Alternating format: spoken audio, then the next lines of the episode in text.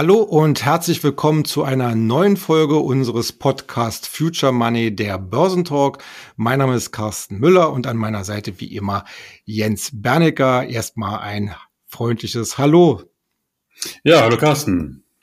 Ja, wir treffen uns ja hier einmal in der Woche, um auf die äh, Börsenwoche zurückzublicken und darauf aufbauend natürlich auch so die eine oder andere Perspektive für die nächste Woche zu gestalten, beziehungsweise unsere Meinungen zu den entsprechenden Entwicklungen am Kapitalmarkt kundzutun.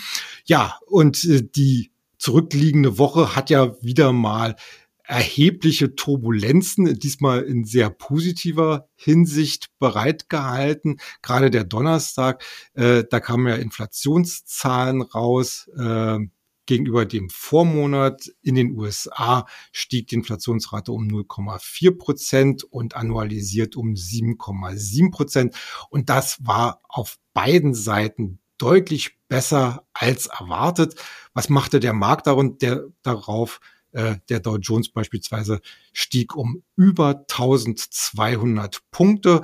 Äh, der Nasdaq Composite, also der Technologieindex, der schoss wohl den Vogel ab mit einem Tagesgewinn von über sieben Prozent. Da müssen selbst wir lange zurückdenken, äh, dass man so eine starken Bewegung gesehen hat. Ne?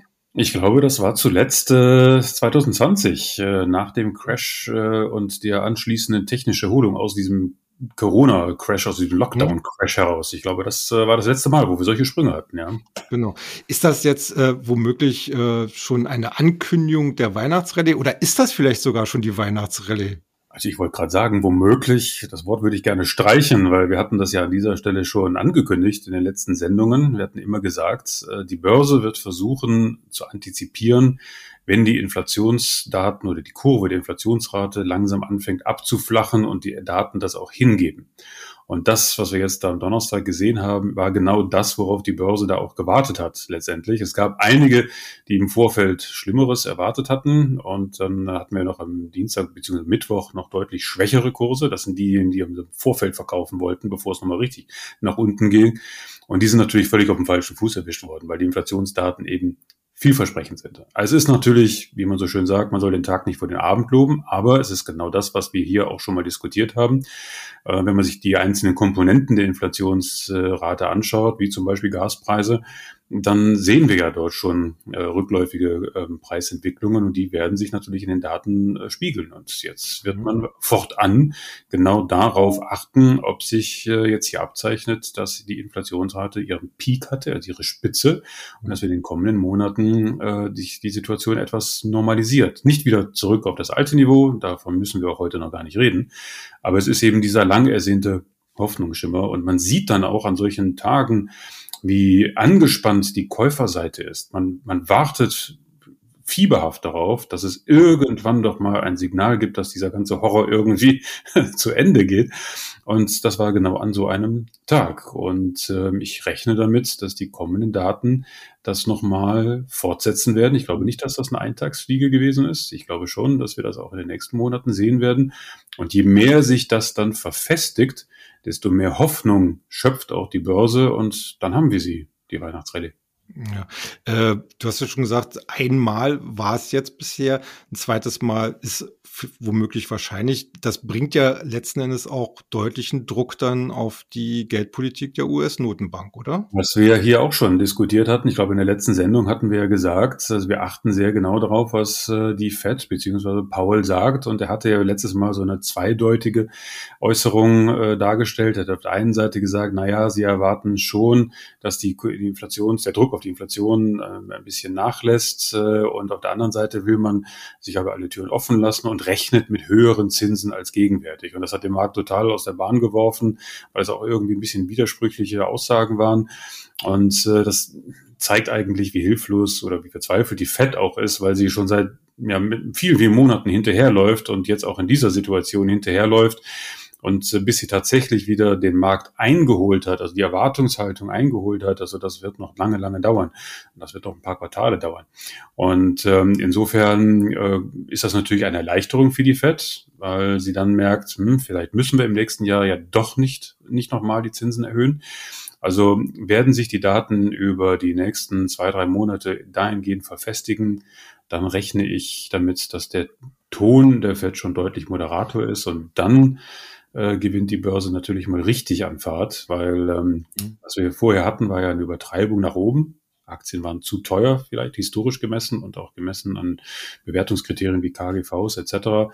Und in vielen Fällen haben wir jetzt ja schon eine Unterbewertung. Und die, die, die Wahrheit liegt dann irgendwo in der Mitte, aber die Mitte ist von hier unten aus gesehen schon sehr weit weg. Und das heißt dann in Einzelwerten, teilweise in Einzelwerten, Kurspotenziale von 100 Prozent und mehr. Mhm.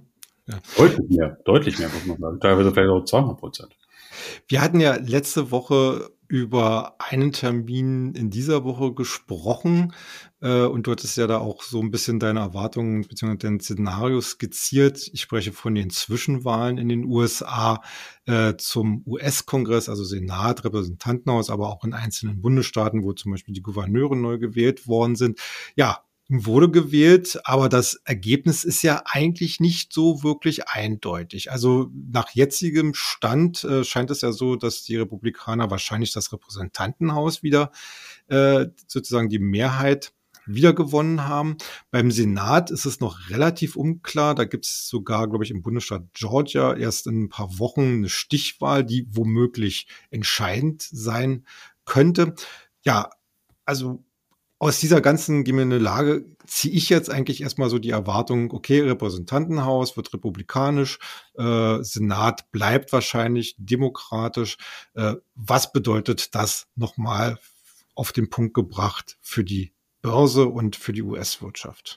Also ich hatte ja letzte, letzte Woche gesagt, ich würde mir wünschen, dass die Republikaner ein bisschen gefestigt daraus gehen, weil dann der Zwiespalt in der Republikanischen Partei zum Tragen kommt, also rauskommt, weil dann geht es einfach darum, äh, wer will dann Präsidentschaftskandidat werden. Mhm. Und äh, dann wäre die, die, die Republikanische Partei zwar kurzfristig Sieger, aber mittelfristig dann doch irgendwo Verlierer, weil eine zerstrittene Partei zu wählen ist sehr schwierig.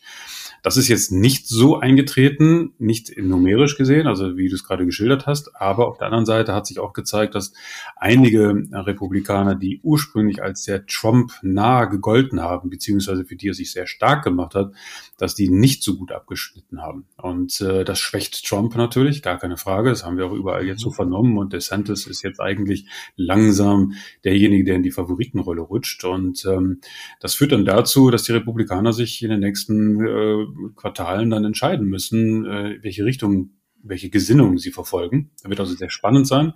Und Biden kann sich dann natürlich zurücklehnen und sagt, naja, der republikanische Landslide, also dass also eine republikanische Welle durchs Land geschwappt ist, das mhm. ist nicht der Fall. Und ich kann eigentlich in meiner Politik weitermachen, so wie bisher, vor allen Dingen, weil ähm, also in beiden Häusern es doch sehr knapp ist. Und da kann es schon mal sein, dass also der eine oder andere Republikaner dann eben nicht republikanisch stimmt, sondern eben zugunsten der Demokraten, je nachdem, was da auf der Agenda steht. Also das ist schon für Biden eine relativ bequeme Situation, viel bequemer als seine Vorgänger es hatten, wie Obama zum Beispiel oder auch Bush, äh, nee, Entschuldigung, Bush hatte profitiert von den Terroranschlägen. Ähm, aber das ähm, führt natürlich dazu, dass wir auf der politischen Front weniger ähm, Störfeuer zu erwarten haben. Und wir haben eine Situation, die ist auch etwas historisch gesehen etwas ungewöhnlich, dass die Börse ähm, die, die politischen Entscheidungen der Demokraten teilweise auch begrüßt demokratische Präsidenten waren in der Vergangenheit nicht sonderlich beliebt an der Wall Street, weil demokratische Präsidenten immer für Steuererhöhungen oder ähnliches gegolten haben, also mehr Soziales und das ging dann immer zu Lasten ähm, der Wall Street. Und das ist hier ein bisschen anders, weil wir den Inflation Reduction Act haben von beiden. Das sind 400 Milliarden Infrastrukturprogramme zugunsten erneuerbaren Energien. Darüber haben wir auch im Future Money schon gesprochen. Und das begünstigt natürlich zahlreiche Sektoren. Ähm, und wenn das jetzt nicht gestört wird, danach sieht es jetzt aus, dann ist das eigentlich eine Fortsetzung dieses Konjunkturprogramms. Und 400 Milliarden Dollar, die dann in bestimmte Sektoren reinsickern, lösen ja etwas aus. Dann kommt ja es ja zu Multiplikatoreffekten. Mhm. Und äh, das ist genau das, was wir dann auch teilweise sehen, dass gerade so niedergeschmetterte ähm, Werte auch teilweise im Energiebereich, aber auch im Hightech-Bereich plötzlich angesprungen sind um 10, äh, 20 Prozent ähm, am Donnerstag. Und äh, das werden dann auch die Favoriten der nächsten Quartale sein. Also alles ist manchmal anders und gerade in diesem Kapitel der amerikanischen Geschichte äh, ist vieles anders als das, was früher gegolten hat. Aber das finde ich sehr charmant. Ja, du hast gerade schon mal ein Stichwort gegeben, äh, Technologiewerte, äh, erneuerbare Energien. Äh, wir haben ja immer noch Berichtssaison, also da ist äh, äh, zwar so die bekannteren Namen sind zwar schon alle durch, aber von der Fülle her haben wir ja doch noch ein bisschen was abzuarbeiten. Und da war in dieser Woche zum Beispiel ein Wert auch aus diesem Bereich, der deutliche Zugewinne verzeichnen konnte, Solar Edge. Die haben wir ja auch schon im Future Money äh, besprochen gehabt. Auf der Gewinnseite gab es eine Enttäuschung, allerdings dafür äh, beim Umsatz besser als erwartet was dann entsprechend vom Markt auch äh, so honoriert worden ist. Ist das jetzt so ein generelles Bild, was wir auch in dieser Branche äh, oder bei diesem Thema äh, generell uns mit auseinandersetzen müssen, dass zwar einerseits die Erträge jetzt nicht so groß sind oder, oder äh, sehr schwierig bleiben, aber dafür wenigstens das Umsatzwachstum äh, in die richtige Richtung zeigt, um das mal so zu verkürzen? Ja, das ist schon richtig, weil das ganze Thema erneuerbaren Energien ist ja eben eins, ähm, was vergleichbar ist mit der Hightech-Branche von vor 20 Jahren. Ja, es mhm. werden ja jetzt erstmal die Pflöcke in den Boden gerammt, äh, in welche, welche Bereiche der erneuerbaren Energien gerade in den Vereinigten Staaten wird denn überhaupt investiert. Klar, Solar und Wind ist schon ganz weit vorne, aber da wird auch nicht jeder gewinnen. So wie da seinerzeit nicht jeder Internetgigant, ähm, den wir von früher noch kennen, überlebt hat, sondern mhm. von anderen. AOL. AOL zum Beispiel und viele andere, ja die wir damals ja als sicher gegolten haben. Und äh, so ist das hier auch. Die erneuerbaren Energien stecken immer noch in den Kinderschuhen. Das ganze Thema ist blutjung und total frisch, auch wenn wir Europäer der Auffassung sind, das machen wir doch hier schon seit 15 Jahren. Aber gemessen an den, an den Milestones, die noch zu erreichen sind, mal losgelöst von den ganzen Klimazielen, äh, sind wir noch am Anfang. Und wir sind jetzt noch in einer Situation, wo wir gar nicht genau wissen, welche Aktien dann tatsächlich, welche Unternehmen, Entschuldigung, welche Unternehmen in 20 Jahren zu den absoluten Gewinnern mhm. zählen werden. Das müssen wir auch heute noch gar nicht wissen. Aber es ist eben dann wichtig zu wissen, wo entstehen äh, die meisten, ähm, wo werden die meisten Umsätze generiert, weil das ist ja erstmal ein positives Zeichen, dass dieses Produkt oder die Dienstleistung am Markt akzeptiert wird. Schritt eins. Schritt zwei ist, kann man damit Geld verdienen? Da wird man schauen, ist das Management gut aufgestellt? Ähm, ist man immer in der Lage, mit diesen Wachstumseffekten umzugehen und so weiter und so fort. Insofern ist es nicht verwunderlich, dass bei solchen Aktionen ähm, alles mehr oder weniger an einen Kamm geschoren wird. Ich sag mal, man nimmt 100 erneuerbare Energienaktien und äh, investiert so breit, wie es irgendwie geht. Deswegen haben wir im Future Money auch eine relativ breite äh, Empfehlungsliste. Ja, unser Sektor Energie, Energien ist ja der breiteste unserer, bei unseren Empfehlungen gemessen allen anderen. Und weil wir noch nicht genau wissen, wer zu den absoluten Gewinnern zählt oder nicht. Aber Solar Edge ist dann sicherlich ein Kandidat. Da ist noch nichts entschieden. Wenn man sich den Aktienkurs anschaut, ist er extrem volatil. Da gibt es also keine klaren Trend, äh, mhm. Trendtendenzen. Ist auch einer von den Werten, die jetzt anders wie als Enphase nicht so geradlinig von der Energiekrise äh, profitieren konnten. Gab es immer Licht und Schatten und jetzt gibt's halt ein bisschen mehr Licht. Aber ich würde Solar Edge im Moment erstmal nur beobachten weil am Ende des Tages geht es natürlich auch ums Geld verdienen und wir sind immer noch in einem Umfeld, wo die Zinsen relativ teuer sind, gemessen an dem, was gewesen ist. Also Zinsgegenwand besteht. Ähm, man muss nicht alles kaufen und äh, deswegen würde ich Solar World, ähm, nicht Solar Edge, Entschuldigung, ähm, erstmal auf die Beobachtungsliste setzen und schauen, hm. wie es in den nächsten zwei Quartalen dann weitergeht. Ja. Ein Unternehmen, das über eine deutlich längere äh, Unternehmenshistorie schon zurückblicken kann, ist Disney. Äh, jetzt mal den Sprung sozusagen in den Entertainment-Bereich. Und äh, Disney hat auch Zahlen gebracht und die sind ja relativ enttäuschend ausgefallen. Äh, sogar noch mehr. Disney warnte, dass in seinem Newcomer-Segment Disney Plus, also dem Streaming-Dienst, äh, in Zukunft die Dynamik abnehmen könnte. Das klingt für mich so ein bisschen nach negativen Kontrastprogrammen äh, zu den äh, Lauten oder, oder Tönen, die wir zuletzt von Netflix, dem größten Konkurrenten ja eigentlich in diesem Bereich äh, gehört haben. Äh, ich würde jetzt nicht so weit gehen, äh, zu postulieren, verliert Disney jetzt hier im Streaming-Bereich den Anschluss, aber äh, irgendwo knarzt ja da doch schon im Gebälk. Ja, definitiv. Also ich war auch überrascht, weil die hatten ja gesagt, fürs vierte Quartal gibt es drei Prozent weniger Umsatz als avisiert. Und äh, mhm. das ist für Disney schon etwas außergewöhnlich, weil Disney ähm, in der Vergangenheit eigentlich immer sehr gut punkten konnte, gerade auf der Medienseite, weil die einfach guten Content haben. Ja. Disney hat eine wahnsinnig gute Datenbank an Filmen, an Repertoires, an Themen, ähm, die teilweise auch historisch gewachsen sind. Da sind solche Sachen wie Star Wars drin und so. Also das sind eigentlich Qualitätsinhalte, und äh, bisher waren die Zahlen relativ robust. Das heißt, auch in widrigen ökonomischen Umfeld konnte Disney immer ganz gut punkten. Jetzt plötzlich gibt es da diesen Bremseffekt von drei Prozent, wo auch immer das herkommt. Und äh, die Wachstumsprognosen für, das, für die nächsten Quartale wurden deutlich gestutzt. Eine Ursache Dafür wurde aber gar nicht genannt. Und das ist das, was die Börse halt verunsichert hatte. Und dann gab es ja auch dann 13 Prozent Abschlag. Mhm. Und ähm, das ist genau das, wo, wo es immer hakt, wenn man äh, die Ergebnisse darstellt, aber jetzt nicht eine Perspektive äh, darstellt, wie, wie, wie denn die Erwartungshaltung sind. Abgesehen davon, dass man gesagt hat, na gut, die Umsätze werden niedriger ausfallen. Aber warum? Ja, liegt es mhm. zum Beispiel daran, dass die Themenparks äh, doch nicht äh, so gut besucht worden sind nach der Pandemie wie ursprünglich erwartet? Liegt es daran, dass äh, neu, das neue Abonnentenwachstum äh, deutlich schlechter ausgefallen ist und, und, und. Also ähm, es war, es gab zwar ähm, ein, ein, ein Plus in den, in den Subscribers, in den Abonnenten, aber ähm, da war Netflix eben doch noch ein Quäntchen besser. Bei Disney muss man immer vorsichtig sein, weil Disney ist immer wieder für Überraschungen gut. Äh, wenn man sich die Geschichte von Disney anschaut, dann ist das immer schon so gewesen, dass es eine, eine, eine wahnsinnige Berg- und Talfahrt gegeben hat. Und wir hatten jetzt einige Zeit äh, einen guten Run. Und ich würde auch damit rechnen, dass zum Jahreswechsel oder zum Frühling das Ganze wieder dreht, weil das Thema Themenparks sicherlich wieder an Dynamik gewinnen wird. Äh, in Amerika ist die Pandemie offiziell vorbei, ähm, ist also kein Thema mehr. Und wir haben es ja schon bei den Kreuzfahrtschiffern gesehen, hier Carnival, Norwegian und Royal Caribbean, dass die dann auch schon merken, dass deren äh, Booking-Volumen wieder über dem Level von vor der Pandemie ist. Und ich würde bei Disney auch damit rechnen, dass das im Frühling nochmal anzieht. Aber erst einmal gilt es zu verdauen, was jetzt mit der, mit der Mediensparte, wie, wie die Erwartungshaltung einzupreisen sind.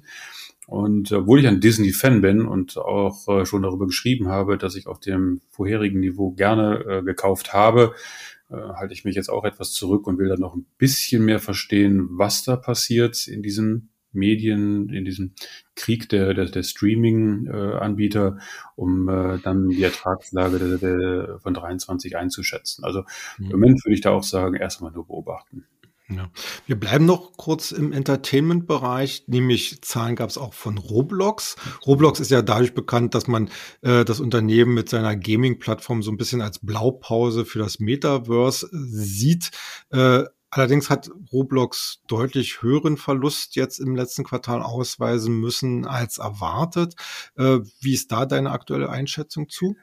Ja, es geht eigentlich so ein bisschen Hand in Hand. Das ist schon richtig. Das ganze Thema Meta wird natürlich jetzt auch schon deutlich kritischer gesehen. Äh, wir hatten es ja hier an dieser Stelle auch schon mhm. diskutiert. Ähm, ich bin persönlich der Auffassung, dass Meta kommt. Ich kann noch nicht sagen, wann es kommt. Ähm, ich bin sicher, dass das irgendwann in den nächsten Jahren noch ein, ein, brennendes Thema wird und vielleicht wird es neue Anbieter geben, von denen wir heute noch nichts wissen. Wir hatten ja letztes Mal schon über Facebook gesprochen. Ja. Und bei Roblox ist das ähnliches. Jetzt ist Roblox natürlich nicht nur Meta, sondern es ist eben auch Gaming.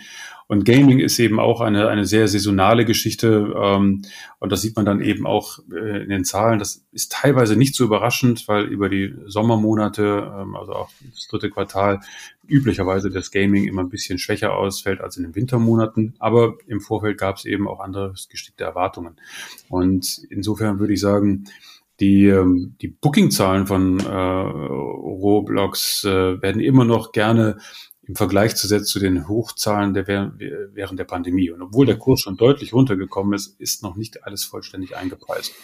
Und es fehlt auch so ein bisschen an, an neuen, äh, sagen wir, Input auf der Gaming-Seite, neuen Incentives, wie man so schön mhm. sagt, also neue Spiele, neue Anreize, damit ein bisschen Schwung in die ganze Geschichte kommt.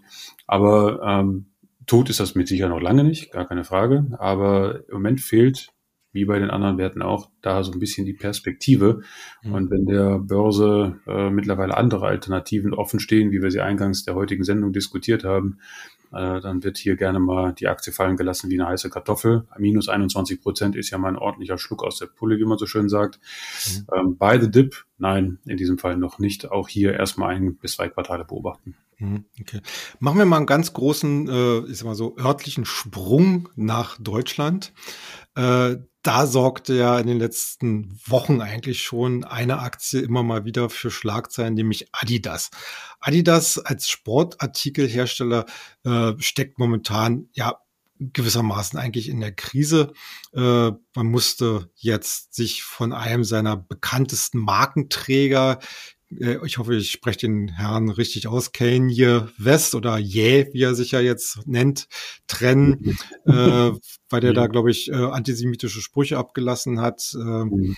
Dann äh, hat man deswegen äh, hat, hat man gesagt, okay, der Gewinn dieses Jahr wird sich wahrscheinlich äh, gegenüber der Prognose halbieren. Äh, das China-Geschäft läuft nicht wirklich rund. Ja, und jetzt äh, soll es ein neuer an der Spitze äh, ja im Prinzip den Turnaround schaffen. Kaspar Rohrstedt hat ja schon angekündigt, dass er zum Jahresende wechselt. Und Überraschung, äh, sein Nachfolger wird der bisherige Vorstandschef von Puma, äh, Björn Gulden. Bin ich, ich hoffe, ich habe das richtig ausgesprochen. Ähm, was erwartest du denn eigentlich von Adidas und könnte der Neue denn jetzt tatsächlich einen Turnaround schaffen? Und wo sind denn eigentlich die Ansatzpunkte, äh, die man da bei diesem Unternehmen besonders angehen müsste? Also erstmal fand ich erstaunlich, dass äh, die äh, die Aktie davon jetzt gar nicht großartig äh, in Mitleidenschaft gezogen worden sind. Ich glaube, wenn ich zuletzt geguckt habe, hat sich der Kurs ja mal deutlich erholt. Ähm, ich glaube, wir waren dann tief bei irgendwie knapp unter 100 Euro und jetzt sind wir bei 130 Euro. Ja. Hm. Ähm, die Zahlen sind also weniger relevant. Das war ja schon vorher eingepreist worden. Die Trennung jetzt von, von Yi, oder wie er sich nennt, ähm, nicht. Das kam schon überraschend. Aber es war im Vorfeld schon klar, ähm, dass Adidas äh, neue Impulse braucht. Deswegen der Kurs leidet ja schon seit einiger Zeit jetzt nicht nur der Konjunkturerwartung, Zinsgegenwind und diesen ganzen Geschichten, sondern es fehlt einfach hier so ein bisschen so die nächste Story. Jetzt kann man natürlich sagen, neue Vorstände, neue Besen kehren gut, das werden wir dann sehen. Äh, die Börse ist da immer sehr schnell, Vorschusslorbeeren zu verteilen. Das ist auch gut, weil man sieht dann auch ganz klar, es mangelte eben am Management. Ja, das Management hat einfach keine Story verkaufen können, wie es weitergeht. Deswegen auch dieser Kursdruck. Ich meine, immerhin von 300 Euro auf unter 100 Euro, das ist ja schon mal ordentlicher Verlust für so einen Qualitätstitel. Und äh, da ist die Börse, wie gesagt, sehr schnell, aber da wird jetzt sehr viel Hoffnung eingepreist. Deswegen diese Reaktion jetzt, die wir im Kurs sehen, von 100 auf 130 sind 30 Prozent, ist schön, aber ähm, es ist sicherlich eine der spannendsten Turnaround-Geschichten, die wir jetzt äh, im deutschen Markt haben werden, weil Adidas ist und bleibt eine starke Marke. Sie werden sicherlich auch neue Aushängeschilder und neue Partnerschaften äh, zementieren. Davon gehe ich schon aus. Welche das sein werden, werden wir sehen. Und ähm, das kann schon die spannendste ähm, Turnaround-Story werden. Und ich würde vermuten, die richtige Strategie ist, erst einmal mit einem Fuß in der Tür dabei zu sein, mhm. um einfach in dieser Vorschuss-Lorbeer-Verteilungsphase äh, mitspielen zu können. Und so, wie sich das Ganze dann entfaltet, kann man dann immer äh, zugweise dann aufstocken. Aber ich denke auch, dass 23, äh, also dass wir den Tiefpunkt äh, der, der, der Aktie hinter uns gelassen haben, unter 100 Dollar wird's, 100 Euro wird es nicht mehr gehen. Und äh, möglicherweise ist auch hier allein schon aufgrund dieses Effektes neue Besen kehren gut, eine Verdopplung ähm, bis Frühling oder bis Sommer des nächsten Jahres drin. Das wären dann 200 Euro und das ist ja schon mal ganz ordentlich. Also darauf kann man schon mal spekulieren. Auf jeden Fall. Apropos Turnaround. Äh, darauf spekulieren ja auch einige Anleger, Anleger in einem Segment, äh, das wir hier an dieser Stelle nur sehr, sehr selten eigentlich anpacken. Äh, aber ich glaube, angesichts der aktuellen Turbulenzen sollten wir das auch mal tun, nämlich den Bereich der Kryptowährungen. Da gab es ja zuletzt richtig heftig, äh, heftige Turbulenzen. Äh, um das vielleicht mal ganz kurz nochmal für unsere Zuhörer zusammenzufassen. Äh, Im Mittelpunkt steht eine der großen Handelsbörsen namens FTX, die sich in Liquiditätsschwierigkeiten befindet. Nach langem Hin und Her äh, schien es so, als wenn der derzeitige Marktführer bei den Handelsplattformen namens Binance dort über eine Übernahme sozusagen zur Rettung schreitet. Aber die haben jetzt das Due Diligence-Verfahren äh, abgeschlossen und haben verkündet, okay, sie treten jetzt von einem Kauf zumindest jetzt erstmal zurück, weil man habe einerseits äh, ein milliardenschweres Loch zwischen äh, Verpflichtungen, äh, also Schulden und Assets äh, gefunden. Äh, man äh, hinterfragt äh, den Umgang äh, teilweise mit Kundengeldern und außerdem sollen halt auch US-Behörden gegen FTX äh, ermitteln und da will man natürlich auch nicht ins fallende Messer greifen mit einer Übernahme. Äh, die Folge war, dass der ganze Kryptomarkt in helle Aufregung gekommen ist. Äh, Anleger haben Milliardensummen aus nicht nur bei FTX abgezogen, sondern natürlich auch in anderen Plattformen und natürlich auch bei den entsprechenden Digitalwährungen, zum Beispiel Bitcoin als der bekannteste äh, oder als die bekannteste Kryptowährung äh, ist auf den, ich glaube, auf den tiefsten Stand seit 2020 inzwischen gefallen. Mhm. Äh, wenn man das jetzt mal alles zusammennimmt, äh, ich meine, klar, Kryptowährung, Kryptohandel steckt eigentlich von der, vom Zeitrahmen her ja auch immer noch in den Kinderschuhen. Aber eigentlich dachte man ja, dass man vor allem diese großen Verwerfungen, die wir in den ersten Jahren gesehen hatten, eigentlich hinter uns haben. Äh, aber die Sache mit FTX scheint ja nun doch äh, eine gewisse Tagweite zu haben. Ähm, wie siehst du denn jetzt erstmal so die kurzfristigen äh, Perspektiven für den Kryptomarkt, vor allen Dingen natürlich auch für die Kryptowährungen? Äh, gibt es da eine echte, nachhaltige Chance, dass das wieder äh, sich, ich sag mal, beruhigt und auch wieder äh, dort entsprechende positive Performance gibt? Oder äh, ist das vielleicht auch in gewisser Weise ein Warnschuss in Richtung, bisheriger Investoren. Wir haben ja in den letzten Jahren viele Banken, äh, aber auch eben viele Venture Capitalist Investoren gesehen, die in diesem Kryptobereich reingekommen sind und wo jetzt einige äh, ziemlich baden gehen, unter anderem zum Beispiel wieder der Softbank äh, Vision Fund 2, der bei FTX äh, stark engagiert war, übrigens auch der singapurische Staatsfonds Temasek. Ähm, ja, Glaubst du, dass da jetzt wieder eine Phase größerer Vorsicht, größerer Risikoabneigung äh, bevorsteht? Was heißt wieder? Also okay. bei, bei, Kryptowährungen bin ich Zuschauer. Ähm, ganz klar. Ich finde das wahnsinnig spannend. Das habe ich an dieser Stelle schon mal gesagt. Es ist aber und bleibt ein, ein richtiges Eldorado. Und in deinen Eingangsführungen, äh, deinen Ausführungen eben hast du ja schon ein paar so Stichworte genannt, ja, wo jetzt auch schon Regulierungsbehörden auftreten und äh, ich sag mal irgendwelche schattigen äh, Machenschaften unterstellt werden und und und. Das ist ein, das ist immer noch ein Eldorado. Und die Kryptobranche will ja auch ein Eldorado sein. Sie wollen mhm. sich ja von etablierten Währungs- und Zinssystemen oder von zentralen Strukturen verabschieden. Und der Gedanke ist ja eigentlich so eine Art digitale Globalwährung, ja, die losgelöst ist von Staaten, Hoheiten und irgendwelchen anderen politischen Einflüssen. Und das ist eine schöne Idee. Ne? Das ist ähnlich wie Meta. Das ist auch eine schöne Idee. Das sind alles tolle Ideen. Aber man kann Ideen nicht einfach durchboxen und äh, vor allen Dingen mit, mit einer Minderheit an Marktteilnehmern versuchen, zu einer globalen Währung zu machen. Es bedarf einer grundsätzlichen Akzeptanz und die ist einfach noch nicht gegeben. Kryptowährungen sind spannend, aber warum sind sie spannend? Weil sie Volatilitäten haben und Volatilitäten kann man nutzen. Da sind viele Trader dabei, da sind auch Asset Manager dabei, die wollen sich natürlich nichts entgehen lassen. Aber das ist eine andere Motivation. Die wollen sich nichts entgehen lassen, weil sie einfach auch zeigen wollen, wenn irgendetwas Neues, Innovatives kommt, dann sind wir auch dabei. Da ist es einfach nur wichtig, dabei zu sein, damit man sich hinterher nicht vorwerfen lassen kann, ja, diesen Trend habt ihr verschlafen. Wohl wissend, dass ein Risiko besteht, dass der Trend eben auch schiefgehen kann. Das glaube ich nicht, dass die Kryptowährungen schiefgehen werden. Ich glaube auch, dass es eines Tages tatsächlich eine, eine Art Digitalwährungssystem geben wird. Ob es jetzt nur eine gibt oder mehrere, weiß ich nicht, ist auch jetzt nicht wichtig. Aber die Idee, ähm, dass, dass, dass wir auf diese Welt zusteuern, die, die ist meines Erachtens in den Köpfen verankert und wird sich auch von Generation zu Generation sicherlich weiter fortentwickeln. Man wird natürlich abwägen zwischen Vor- und Nachteilen, aber das ist wieder ein anderes äh, Thema.